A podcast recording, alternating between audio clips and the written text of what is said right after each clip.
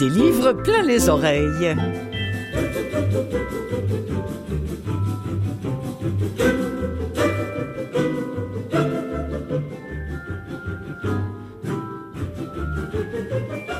Bonjour à toutes et à tous. Si vous saviez comment c'est agréable de voir revenir le jeudi après-midi, c'est généralement, d'ailleurs pourquoi généralement, c'est tous les jeudis après-midi que j'enregistre cette émission que vous pouvez écouter deux semaines après l'enregistrement quand bon vous semblera, euh, grâce à CKVL qui relaie cette émission, grâce à Canalem qui la produit ou encore en podcast sur Spotify, euh, euh, Balado, Apple, etc., etc. Bref, c'est facile comme tout à entendre. Googlez, googlez des livres plein les oreilles et euh, vous allez arriver directement sur cette émission qui ne traite que de livres audio. Cette semaine, je vous propose de découvrir des extraits de trois livres d'Amélie Nothomb, lus par Chloé Germantier et Nicolas Charbonneau.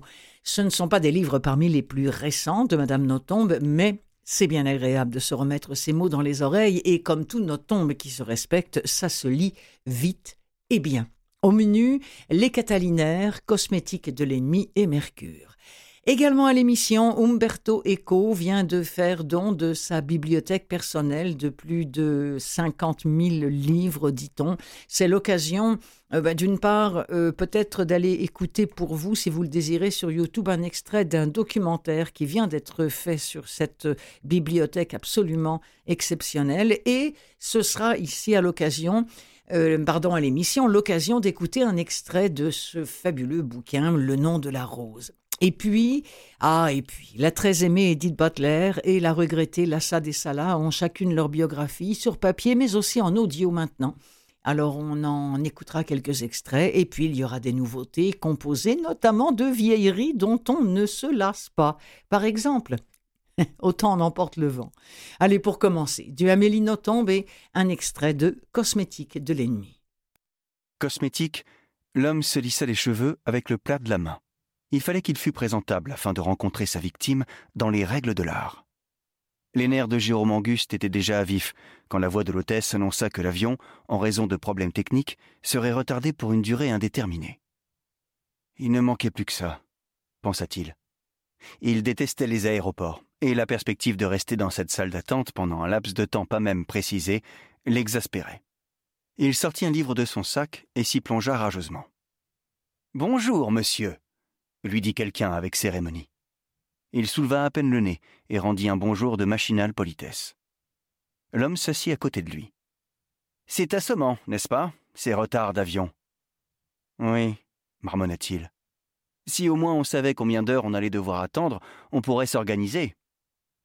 Jérôme Auguste approuva de la tête. C'est bien votre livre? demanda l'inconnu. Allons bon, pensa Jérôme, faut-il en plus qu'un raseur vienne me tenir la jambe? Hum répondit-il, l'air de dire Fichez-moi la paix. Vous avez de la chance. Moi, je suis incapable de lire dans un lieu public. Et du coup, il vient embêter ceux qui en sont capables, soupira intérieurement Auguste. Je déteste les aéroports, reprit l'homme. Moi aussi, de plus en plus, songea Jérôme. Les naïfs croient que l'on y croise des voyageurs. Quelle erreur romantique. Savez-vous quelle espèce de gens l'on voit, ici? Des importuns grinça celui qui continuait à simuler la lecture. Non, dit l'autre qui ne prit pas cela pour lui. Ce sont des cadres en voyage d'affaires. Le voyage d'affaires est à ce point la négation du voyage qu'il ne devrait pas porter ce nom. Cette activité devrait s'appeler déplacement de commerçants. Vous ne trouvez pas que ce serait plus correct? Je suis en voyage d'affaires, articula Auguste, pensant que l'inconnu allait s'excuser pour sa gaffe. Inutile de préciser, monsieur, cela se voit. Et grossier en plus, fulmina Jérôme.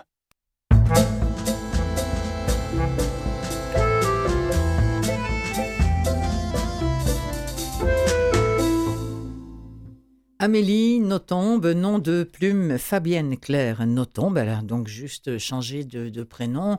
Vous le savez sans doute, c'est une romancière belge d'expression française qui a passé ses premières années au Japon. C'est un pays euh, qui va l'avoir profondément marqué. D'ailleurs, il semblerait qu'elle le parle encore couramment, le japonais, et qu'à un moment donné, elle était euh, devenue interprète euh, dans, dans, ses plus jeunes années avant d'écrire un bouquin par année. Mais en plus, cette, cette femme-là, c'est fou parce que, bon, comme son père était, était diplomate, euh, son expérience de voyage ne va pas s'arrêter là. Elle a vécu euh, successivement en Chine, à New York, au Bangladesh, en Birmanie et au Laos. Et ensuite, elle est revenue, euh, elle avait à ce moment-là 17 ans, sur le sol de la Belgique, de sa Belgique natale. Elle écrit depuis l'âge de ses 17 ans et elle avoue, à l'époque, avoir déjà écrit plus d'une centaine de romans. Donc, allez savoir peut-être même que tous les romans en ce moment qui sortent à tous les ans d'Amélie Nothomb avaient peut-être été écrits quand elle était plus jeune. Euh, elle dit bon qu'elle garde euh, ces textes-là dans un carton euh, différent. Ce sont que des manuscrits. Pour l'instant, elle se refuse à les publier, mais elle disait ça quand elle était toute jeune, dans les années 90. Alors, ça a peut-être changé. on se souvient qu'en 92, à ce moment-là, elle est âgée de 25 ans. Elle a fait une entrée fracassante dans le monde des lettres avec ce roman qui s'appelait Hygiène de l'assassin. Et on se souvient peut-être aussi qu'elle a été consacrée en 99 avec Stupeur et Tremblement, qui a été couronnée du Grand Prix de l'Académie française et qui s'est vendue pour un livre, c'est assez extraordinaire, 385 000 exemplaires. En 2021, elle a reçu le prix Renaudot pour Premier Sang, qui existe également. D'ailleurs, tous les, listes, euh, tous les livres euh, d'Amélie Nothomb existent en audio et je pense qu'il en manquait trois. Ce sont les trois qui ont été enregistrés ici. C'est donc une auteure extrêmement prolifique, Amélie Nothomb, qui publie, je vous le disais, traditionnellement un livre par an depuis 24 ans, chaque année, vers le mois de septembre. Euh, Cosmétique de l'ennemi, dont on a déjà entendu un, extrait, est sorti en 2001. Euh, on est avec euh, un type qui est coincé dans un aéroport. Il s'apprêtait à embarquer pour Barcelone. Mais l'avion a du retard. Et là, il y a un type qui vient, un autre bonhomme qui s'appelle le Textor Textel, qui, le dérange, même qui le harcèle, qui veut être un, ce qu'on appelle un raseur, qui veut à tout prix dialoguer, dialoguer, dialoguer, et qui l'emmerde royalement. Et euh, à un moment donné, il, il, peut plus rien faire. Il se sent littéralement cerné par cet étranger qui, bah, qui le ramène à un passé qu'il croyait enterré. Donc, ce qui semble fortuit au départ ne l'est peut-être pas tant que ça. Euh, on se demande si cette rencontre n'était pas tant le fruit du hasard que l'objet d'une préméditation diabolique destinée à anéantir ce jeune Auguste. Voici la première rencontre entre ces deux personnages dans cet extrait de comestique, de cosmétique de l'ennemi. je la trouve drôle celle-ci, je la garde. On oh n'en coupe pas, ça elle est trop belle. Alors cosmétique de l'ennemi numéro 2. Comme la politesse avait été enfreinte, il décida qu'il avait lui aussi le droit de s'en passer. Monsieur, puisque vous ne semblez pas l'avoir compris, je n'ai pas envie de vous parler. Pourquoi? demanda l'inconnu avec fraîcheur. Je lis. Non, monsieur. Pardon?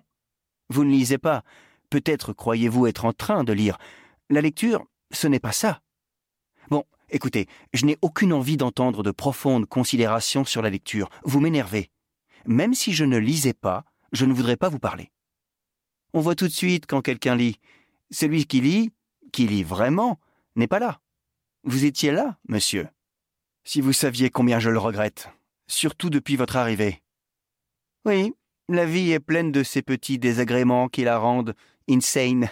Bien plus que les problèmes métaphysiques, ce sont les infimes contrariétés qui signalent l'absurdité de l'existence. Monsieur, votre philosophie à deux francs cinquante, vous pouvez vous la ne soyez pas inconvenant, je vous prie. Vous l'êtes bien, vous. Texel. Textor Texel. Qu'est-ce que vous me chantez là? Reconnaissez qu'il est plus facile de converser avec quelqu'un dont on connaît le nom. Puisque je vous dis que je ne veux pas converser avec vous. Pourquoi cette agressivité, monsieur Jérôme Auguste? Comment savez-vous mon nom? C'est écrit sur l'étiquette de votre sac de voyage. Il y a votre adresse aussi. Auguste soupira. Bon, Qu'est-ce que vous voulez? Rien. Parlez. J'ai horreur des gens qui veulent parler. Désolé, vous pouvez difficilement m'en empêcher, ce n'est pas interdit. L'importuné se leva et alla s'asseoir cinquante mètres plus loin. Peine perdue. L'importun le suivit et se posta à côté de lui. Jérôme bougea à nouveau pour aller occuper une place vide, coincée entre deux personnes, se croyant ainsi à l'abri. Cela ne sembla pas gêner son escorte, qui s'installa debout face à lui et reprit l'assaut. Ah, la méduse C'était la voix de Nicolas Charbonneau qu'on entendait lire un extrait de Cosmétique de l'ennemi d'Amélie Nothomb, encore du Amélie Nothomb avec Les Catalinaires, lu cette fois-ci par Chloé Germantier. Euh, le résumé, la solitude à deux, tel était le rêve d'Émile et de Juliette. Une maison au fond des bois pour y finir leurs jours, l'un près de l'autre. Étrangement, cette parfaite thébaïde comportait un voisin, un nommé Palamède Bernardin. Ça, c'est vraiment alors, des mots typiquement, notons bien. Euh, Palamède Bernardin, qui d'abord est venu se présenter, puis qui a pris l'habitude de s'incruster chez eux chaque après-midi. Tiens, encore un gars qui s'incruste. Entre quatre et six heures, sans dire un mot ou presque, et cette présence absurde va peu à peu devenir plus dérangeante pour le couple que toutes les foules du monde. Extrait. On ne sait rien de soi. On croit s'habituer à être soi c'est le contraire. Plus les années passent et moins on comprend qui est cette personne au nom de laquelle on dit et fait les choses. Ce n'est pas un problème. Où est l'inconvénient de vivre la vie d'un inconnu? Cela vaut peut-être mieux. Sachez qui vous êtes et vous vous prendrez en grippe. Cette étrangeté ordinaire ne m'aurait jamais gêné s'il n'y avait pas eu. Quoi? Je ne vois pas comment dire. Si je n'avais pas rencontré M. Bernardin. Je me demande quand a commencé cette histoire.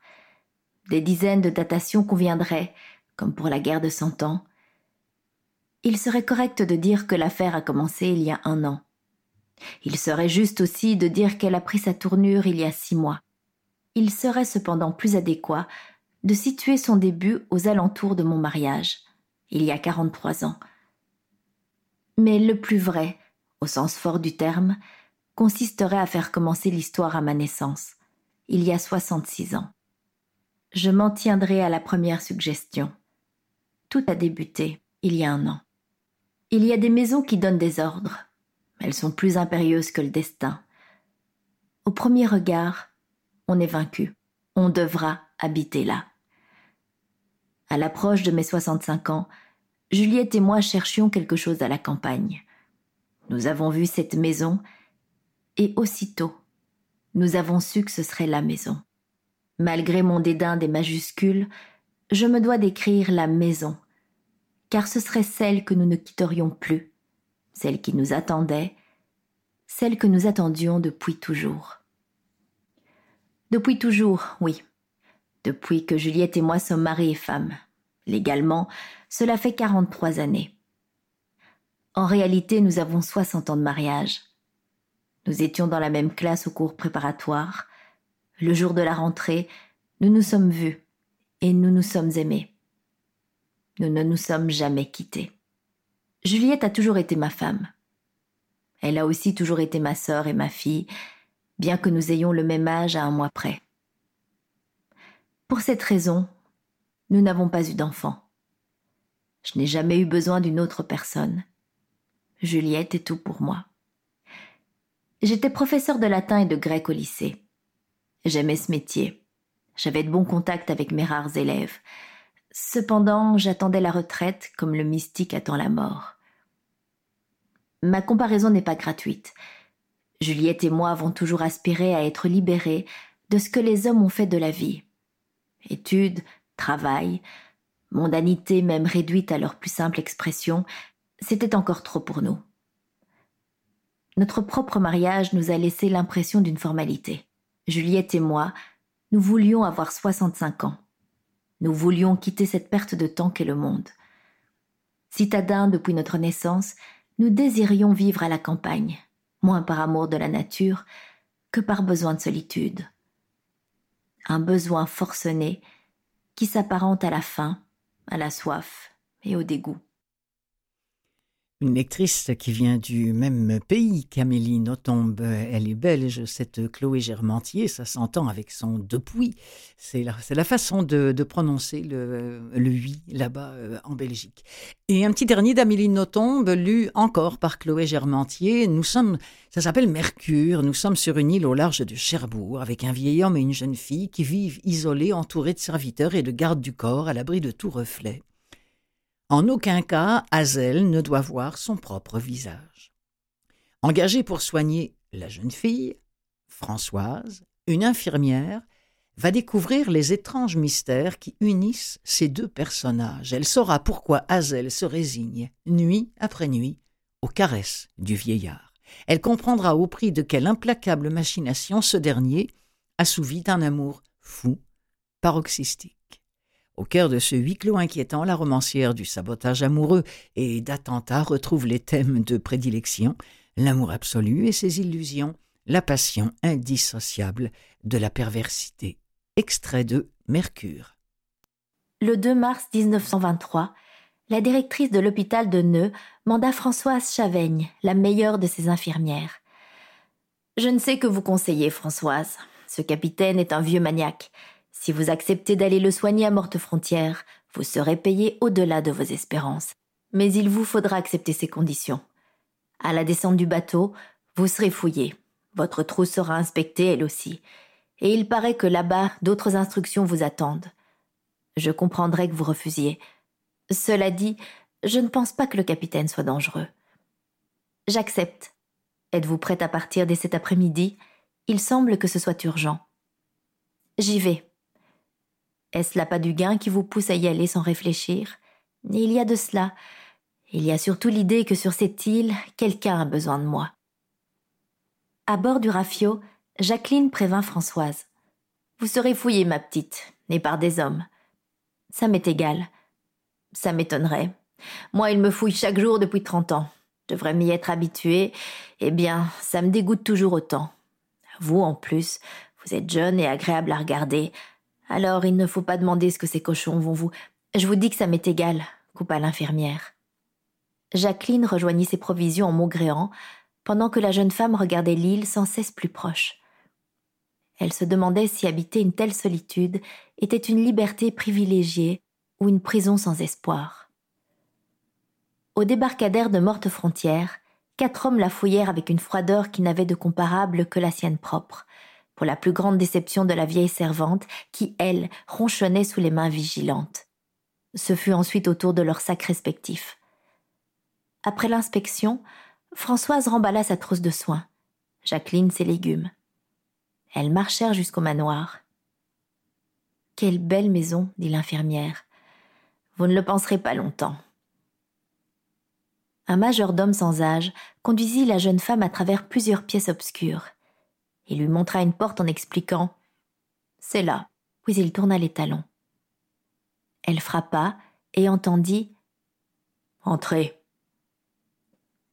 Elle pénétra dans une sorte de fumoir. Un vieux monsieur lui indiqua un siège où elle s'assit. Il lui fallut un certain temps pour s'habituer au manque de lumière et pour mieux voir le visage raviné de son hôte. Lui, à l'inverse, distingua le sien aussitôt. Mademoiselle Françoise Chaveigne, c'est cela demanda sa voix calme et distinguée. En effet. Je vous remercie d'être venu aussi vite. Vous ne le regretterez pas. Il paraît que de nouvelles instructions m'attendent ici avant de vous soigner. C'est exact, mais ce n'est pas pour moi que vous venez en réalité. Si vous m'y autorisez, je préfère commencer par les instructions, ou plutôt par l'instruction, car il n'y en a qu'une. Ne pas poser de questions.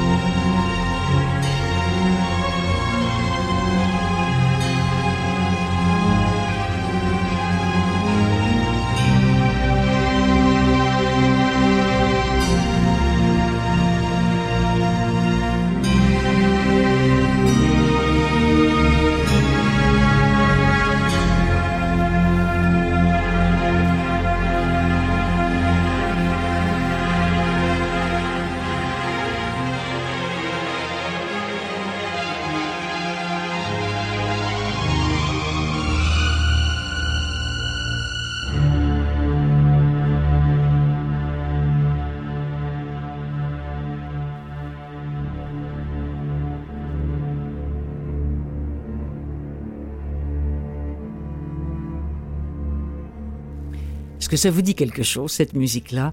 C'est la musique de James Horner, c'est la musique du film Le nom de la rose. Et pourquoi euh, j'ai diffusé euh, cet extrait-là? C'est parce que je suis tombée sur un papier fort intéressant dans Actualité euh, qui s'appelle, ce papier-là en question, La bibliothèque privée d'Umberto Eco devient un film, et papier signé Federica Malinverno.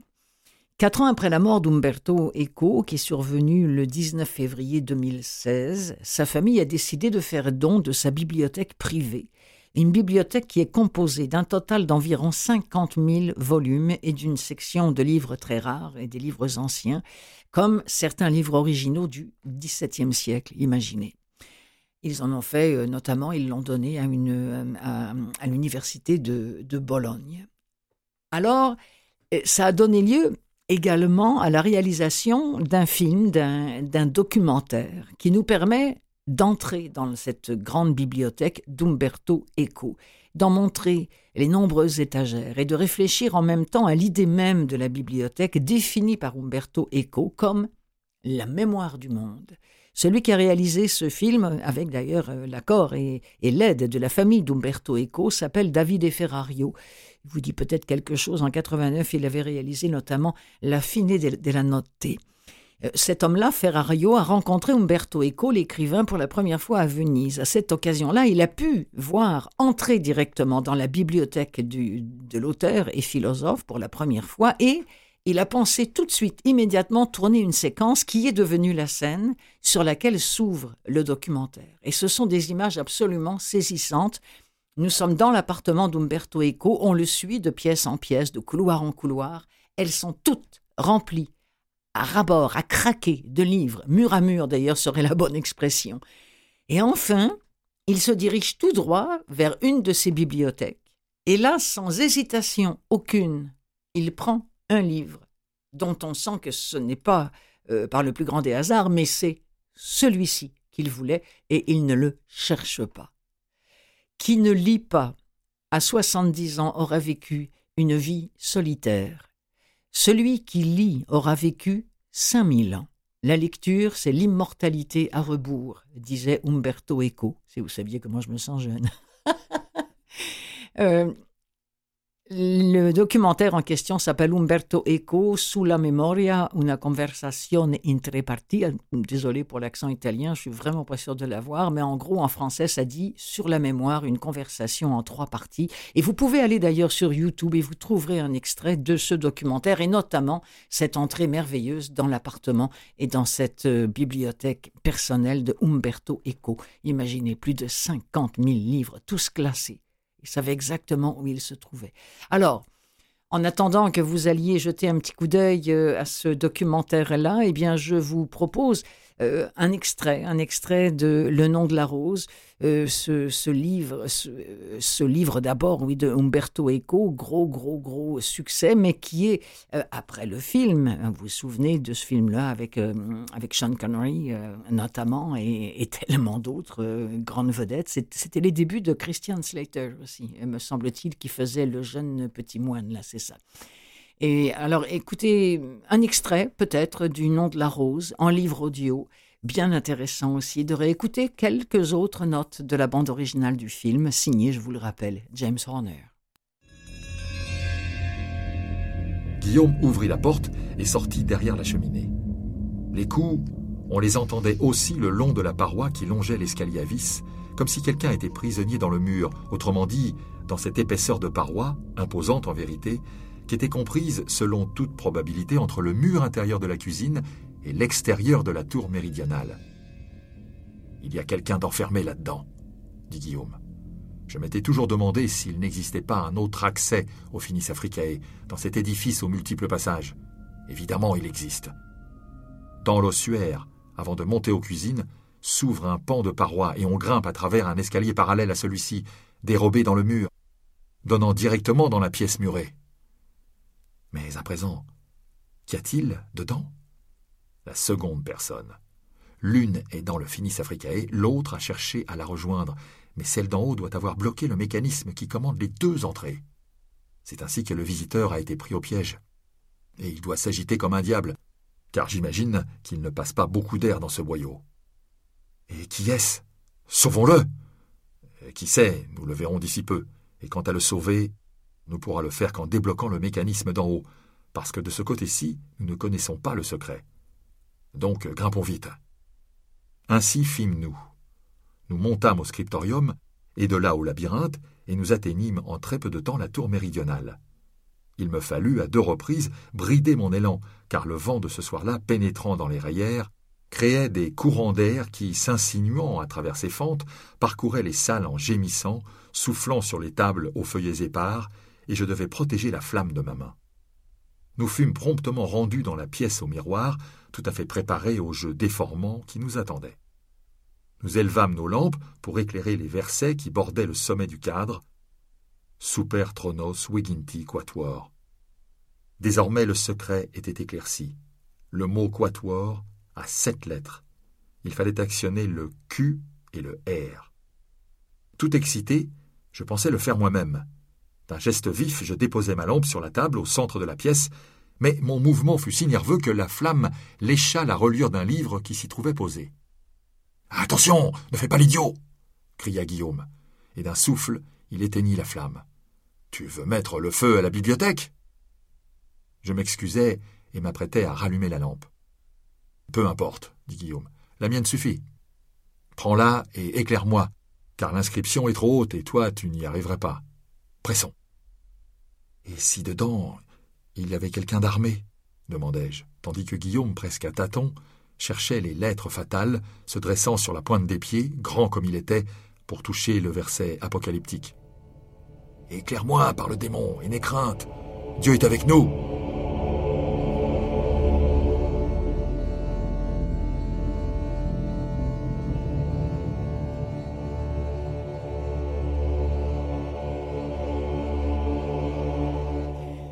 Alors le roman euh, de M. Umberto Eco, Le nom de la rose, était paru en 1980. C'est en 86 que Jean-Jacques Hano euh, a réalisé euh, ce film qui nous a, bah, qui a marqué les esprits de beaucoup d'entre nous, je pense. Et c'est chez Audible que François Daubigny a enregistré le livre il y a déjà quelques années, mais je trouvais que ça méritait qu'on le souligne.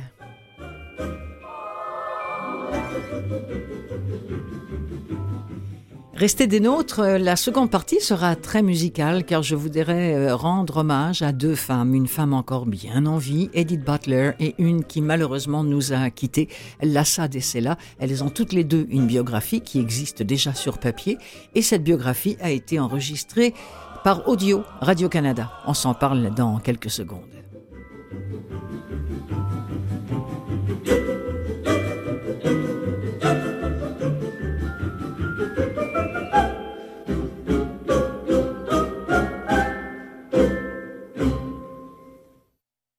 Des livres plein les oreilles, seconde partie.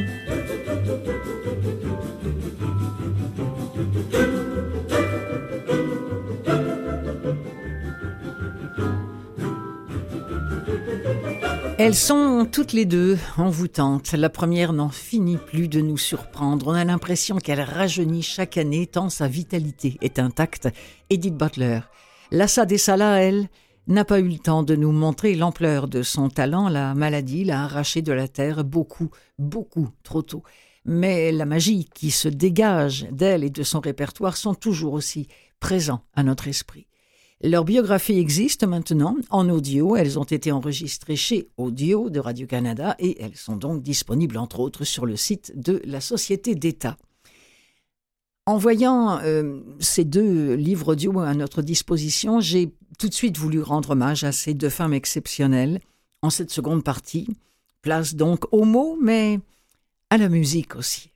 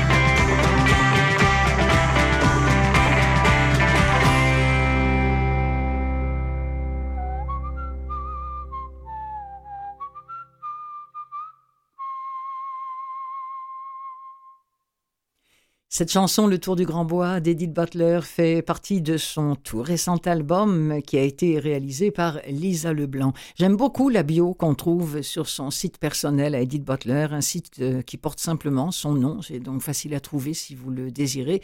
Euh, edithbutler.com. Voilà, facile. je suis certaine euh, qu'elle est, née, cette mini-bio, de la plume de Lise Aubu, qui signe d'ailleurs la biographie papier et maintenant audio, enregistrée par Isabelle Cyr dans les studios de Radio canada Et c'est une bio qui commence par des mots d'Antonine Maillet.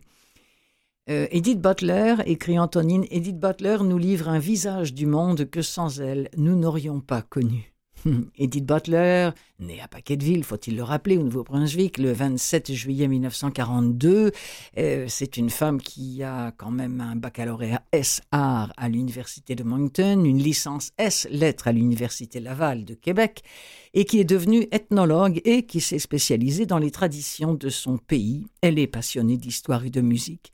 Elle recueille un nombre considérable de chansons transmises par la tradition orale et se constitue ainsi une collection d'œuvres uniques d'une richesse exceptionnelle qui formeront la base de son matériel de scène. On peut lire également sur cette bio que cette acadienne de choc est conteuse, chanteuse, musicienne, auteur et compositeur. On dit de Edith Butler qu'elle est la mère de la musique acadienne et le Canada anglais l'a surnommée Mother Acadia. Sa performance scénique pourrait être résumée par les propos de Françoise Malé-Joris une grande voix, une grande présence, une grande joie musicale marquée au sceau de cette qualité rare que seuls les plus grands possèdent, la générosité. Je suis tellement d'accord avec ça. Ces chansons, oui, ben, qu'elles soient traditionnelles ou ses propres créations, elles portent toute la marque euh, de son Acadie natale. Et c'est le miracle d'Édith, écrit encore Antonine Maillet. Chez elle, vous ne saurez jamais très bien distinguer le cru de l'héritage, car elle croit, comme moi, qu'elle était déjà là, enfouie dans le ventre de l'aïeul ou dans les gènes des aïeux, quand le monde a transmis au pays son héritage. Par conséquent, tout le patrimoine national est le sien. C'est presque dire que l'Acadie, c'est elle. Hum, concluait Antonine Maillet. Sa discographie comprend quelques 300 titres hein, répartis sur 27 albums, récompensés par trois disques de platine et cinq disques d'or. Il n'y en a pas beaucoup qui peuvent se vanter de cela, mais d'ailleurs, elle, elle ne s'en vantera pas. C'est vraiment parce qu'on parle de sa bio que je le dis. Voici un extrait de cette bio euh, enregistrée euh, par Isabelle Cyr, mais on va aussi reconnaître la voix d'Edith Butler et celle de celle qui a écrit sa bio. Bonjour, moi, je m'appelle Lise Aubu. J'ai écrit la biographie d'Edith Butler. J'ai écrit plusieurs de ses chansons, les textes, à vrai dire, puisque c'est elle qui écrit les musiques. Mais on a fait au moins 150 chansons ensemble. Arrive, André!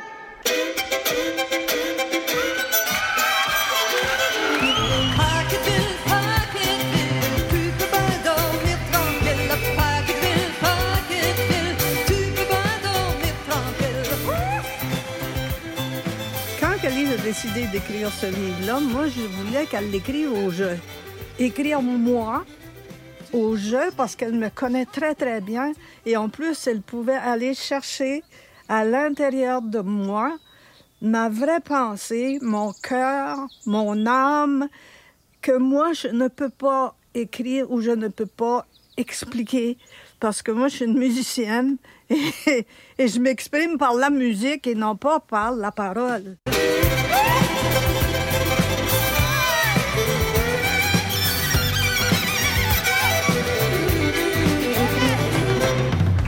La maison de mon oncle Alexis, minuscule et grise, assise au bord de l'unique chemin qui traversait le village, abritait aussi ma mère. Au-delà des mers, dans ces pays qu'elle n'avait pas encore connus, une guerre dont elle ne savait rien retenait au loin son jeune époux. Le village, nommé Paquetteville, en hommage à son fondateur, le curé Paquette, s'étendait plat et paisible des deux côtés du chemin des patriotes. Tout autour, des forêts d'érables sucrés et des grands champs de culture et d'élevage permettaient à ses habitants de vivre de leurs terres et de cultiver une joie de vivre typique à l'Acadie. En ces temps-là, nous étions à l'été 1942 à Paquetteville, nul n'aurait songé à se rendre à l'hôpital de Caraquette, ni à faire appel à un médecin pour accoucher. Edith Pinette régnait en maître sur la destinée des enfants à mettre au monde. Elle s'y connaissait, la garde Pinette. Et lorsque vint pour ma mère le temps de la délivrance, c'est elle qui accourut à son chevet. Ma grand-mère avait chauffé l'eau dans une grande bassine et préparé des linges propres. L'enfant à naître, une fille, selon les observations de la sage-femme et des autres femmes du village, devait se prénommer Anne, comme la sainte, ou Élisabeth, prénom de sa grand-mère paternelle. En voyant le jour, l'enfant poussa des cris si stridents et si répétés que la sage-femme s'écria Oh, celle-là, ce sera une chanteuse pour sûr!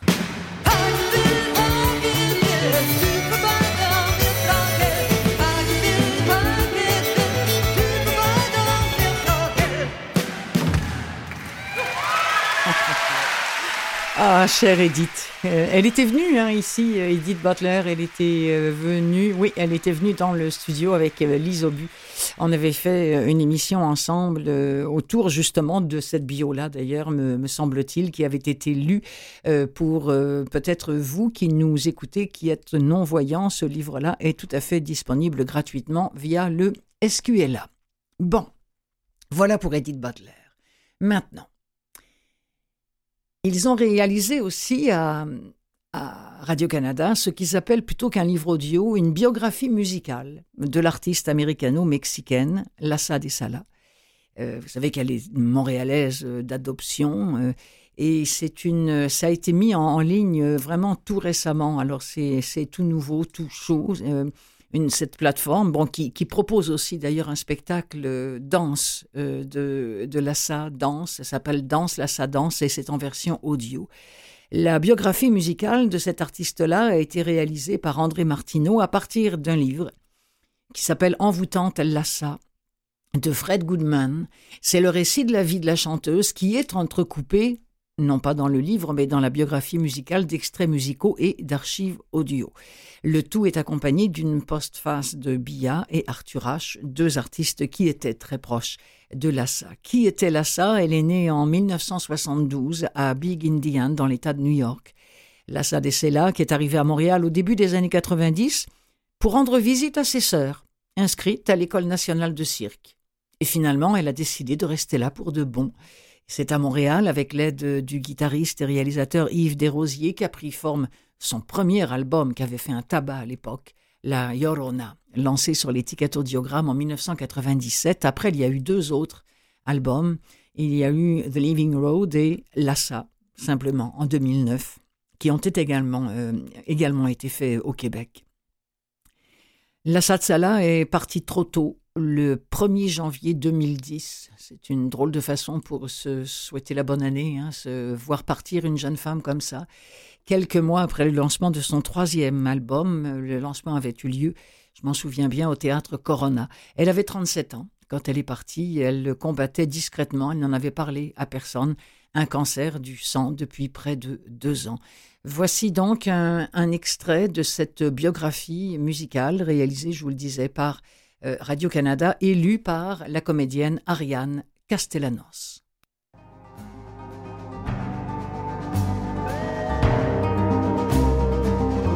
Envoûtante Lassa. Chapitre 2 La pleureuse.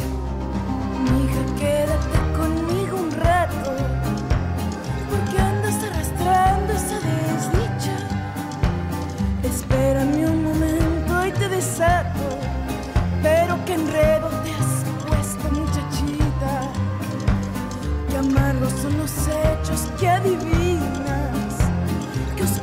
la ronda de tu recuerdo. Y en cuanto a tu corona de espinas, te queda bien, pero la pagarás caro. À son retour à San Francisco en 1987, Lassa a demandé à sa mère de l'inscrire à des cours de chant et elles ont trouvé un professeur. Peu importe les circonstances, Alexandra n'aurait jamais refusé une telle demande.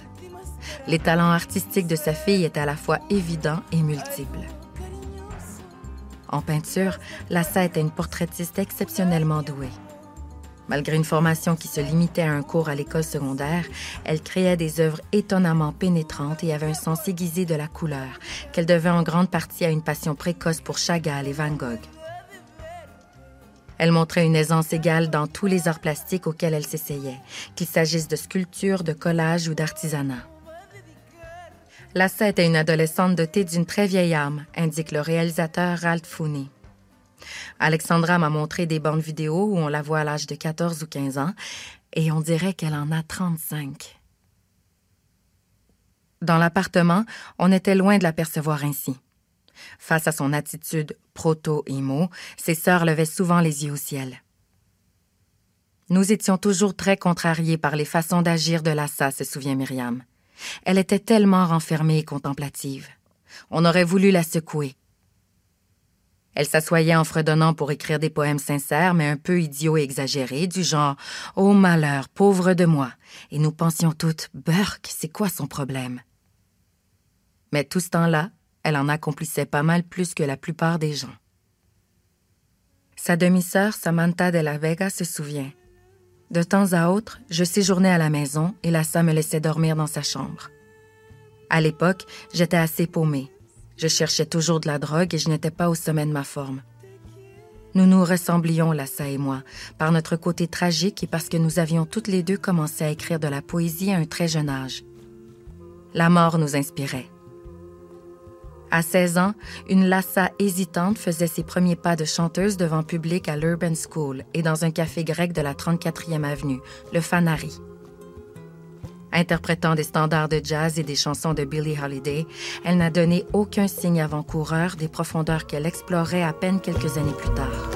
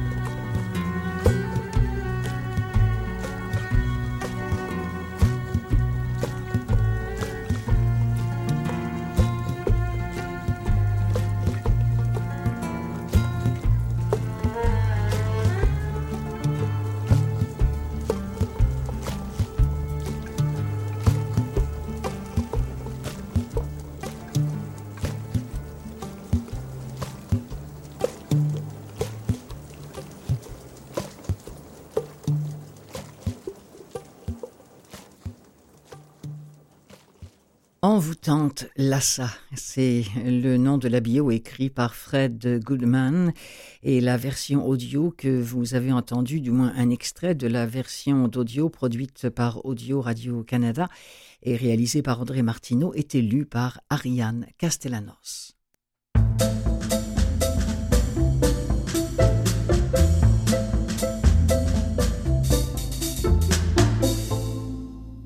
Aviez-vous lu Le bal des folles de Victoria Mass Non?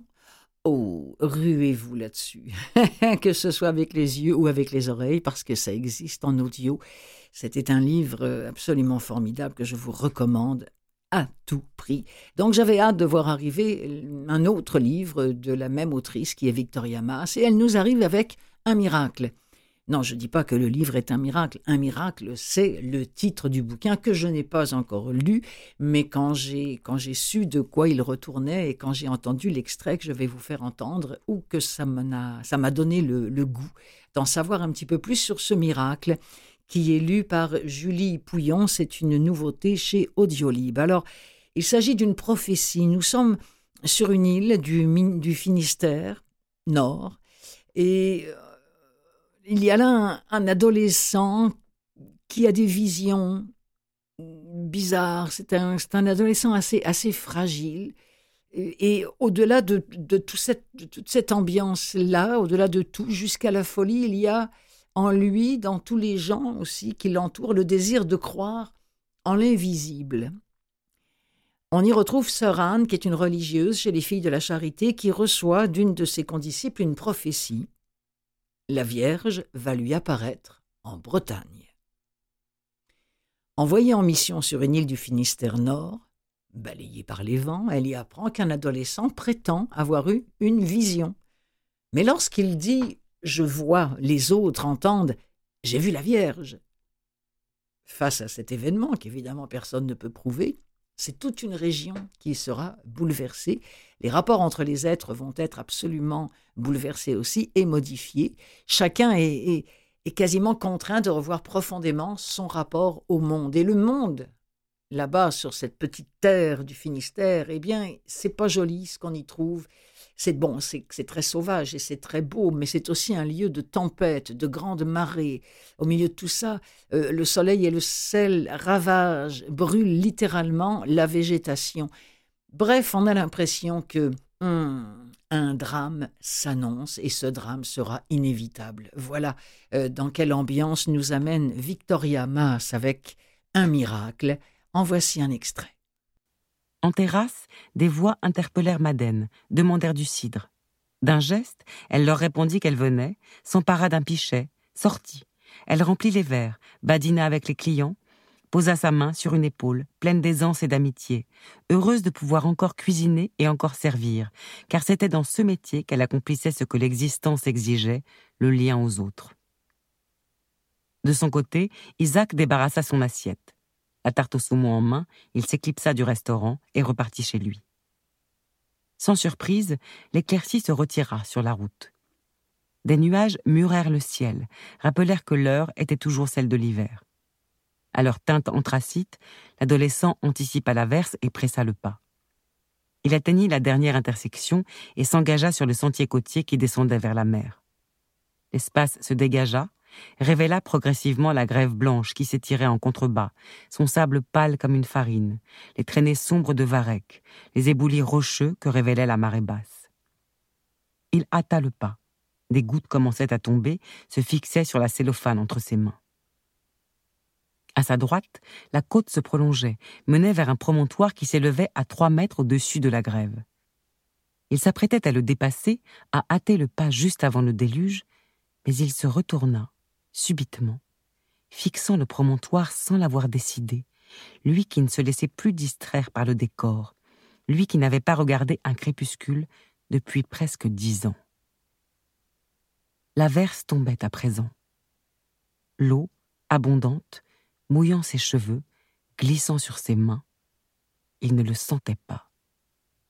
Ses paupières ne sciaient plus. Il quitta le chemin et avança vers le promontoire, malgré lui, approcha de ce qui retenait son regard, là, juste au-dessus du rebord, ce qui lui apparaissait malgré la pluie diluvienne, malgré la tête qui lui tournait, un vertige inconnu. Il s'arrêta à nouveau, les yeux écarquillés, impressionné tel un enfant, fixant ce qu'il distinguait toujours, qu'il n'avait jamais remarqué là, qu'il n'avait même jamais contemplé nulle part, et ses bras se relâchèrent, oublièrent le plat dans ses mains, laissèrent la tarte chuter et se briser en morceaux à ses pieds. Alors, qu'a-t-il vu? Eh bien, il va falloir écouter le livre euh, Un miracle, nouveauté audiolib de Victoria Mass, lu par Julie Pouillon. Autant en emporte le vent.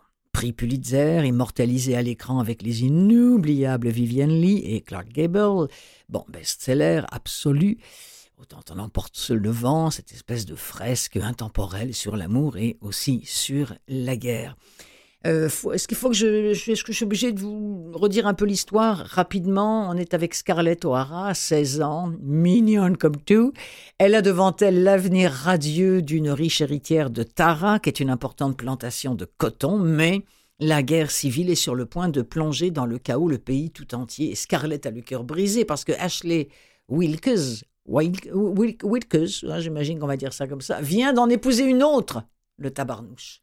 Pour fuir le chagrin, elle va s'installer à Atlanta, mais là, elle va revivre, notamment en croisant le fameux Rhett Butler. Euh, quelques rappels avant d'écouter un extrait. Le livre est sorti en 36, le film a été fait en 39, et là, moi, j'en reviens pas. Allez voir les autres films réalisés en 39, c'est vraiment fou à quel point c'était du grand, du très, très grand spectacle. il a fallu trois réalisateurs et six mois de tournage, imaginez. Alors voici un extrait de la version audio de Autant en emporte le vent.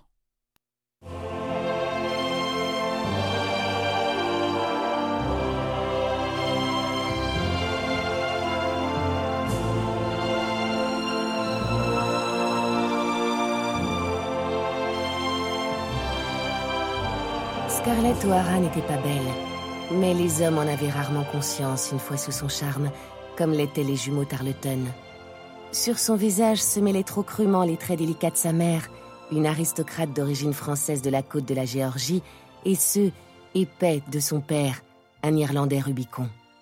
Mais c'était un visage saisissant, au menton pointu, à la mâchoire carrée. Ses yeux étaient vert pâle, sans une seule touche de noisette, légèrement étirés aux extrémités et étoilés de cils raides et noirs. Au-dessus, ses sourcils noirs touffus partaient vers le haut, traçant une surprenante ligne oblique sur sa peau d'un blanc de magnolia. Cette peau si prisée des femmes du Sud et si soigneusement protégée par des capotes, des voiles et des mitaines contre les soleils brûlants de Géorgie. Assise avec Stuart et Brent Tarleton à l'ombre fraîche de la véranda de Tara, la plantation de son père, en ce radieux après-midi d'avril 1861, elle formait un joli tableau. Sa nouvelle robe verte en mousseline fleurie déployait ses onze mètres d'étoffe bouffante par-dessus les cerceaux de sa crinoline et s'harmonisait exactement avec les mules de maroquin vert à talons plats que son père lui avait récemment rapportées d'Atlanta. La robe rehaussait à la perfection sa taille de 43 centimètres, la plus fine de trois comtés, et le corsage très ajusté montrait une poitrine déjà bien formée pour ses seize ans. Mais malgré la simplicité avec laquelle sa jupe s'étalait, l'allure sage que lui donnaient ses cheveux habilement retenus en chignon dans une résille, et l'immobilité de ses petites mains blanches croisées sur ses genoux, sa véritable nature était pauvrement dissimulée. Les yeux verts dans le visage d'une douceur appliquée étaient tempétueux, volontaires, débordants de vie, clairement à l'opposé de son attitude convenable. Ses manières lui avaient été imposées par les douces remontrances de sa mère et la discipline plus stricte de sa mamie. Ses yeux étaient à elle. De chaque côté d'elle, les jumeaux se prélassaient tranquillement dans leur fauteuil, plissant les yeux à cause du soleil qu'ils regardaient à travers de grands verres ornés de feuilles de menthe, tout en riant et en parlant, leurs longues jambes, bottées jusqu'aux genoux et robustes à force d'être en selle, négligemment croisées. À dix-neuf ans, avec leurs 1m87, leurs os longs et leurs muscles durs, leurs visages tannés et leurs cheveux roux foncés, leurs yeux rieurs et arrogants, leur corps vêtu de vestes bleues identiques et de culottes de cheval couleur moutarde, ils se ressemblaient comme deux balles de coton. Dehors, le soleil de la fin d'après-midi tombait à l'oblique dans la cour, enveloppant d'un éclat brillant la profusion de fleurs blanches des cornouillers qui se détachaient du fond vert tendre. Les chevaux des jumeaux étaient attachés dans l'allée, de robustes bêtes, rousses comme les cheveux de leur maître, et autour de leurs pattes se disputait la meute de chiens maigres et nerveux, dressés à chasser l'opossum qui accompagnait Stuart et Brent partout où ils allaient.